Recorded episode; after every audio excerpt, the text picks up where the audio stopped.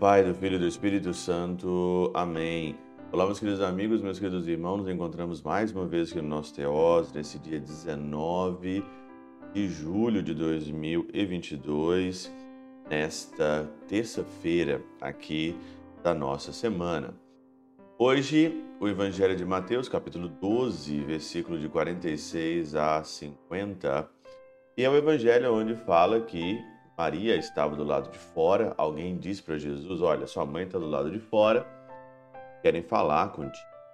Jesus então perguntou: Aquele que tinha falado, quem é minha mãe e quem são os meus irmãos? Nessa, nessa passagem, eu já ouvi tanta bobagem, tanta gente, né, ainda principalmente os evangélicos, né, e falam aqui, né, que está desprezando Maria, prezando Nossa Senhora, que Nossa Senhora não é tudo, mas pelo contrário aqui. Aqui Jesus está exaltando a sua mãe, dizendo que quem é a mãe e quem são os irmãos são aqueles que fazem a vontade de Deus, que fazem a vontade do Pai, que estão aqui nos céus, que é meu irmão, minha irmã.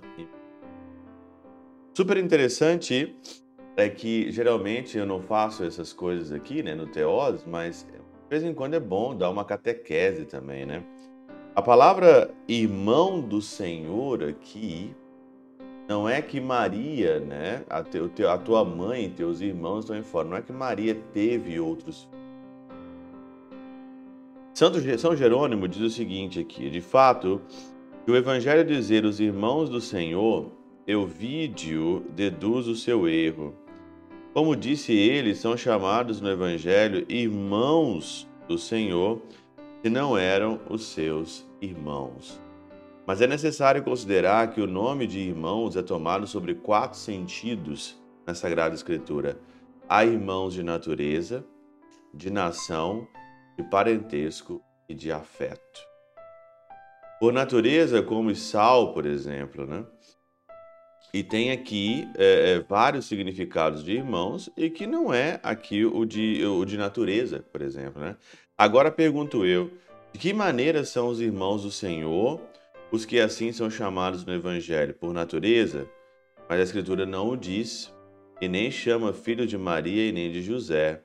Pela nacionalidade, mas isto é um absurdo, porque seria chamar irmão uns, uns quantos judeus, e não são demais sendo que todos os judeus ali presentes tinham direito à mesma denominação.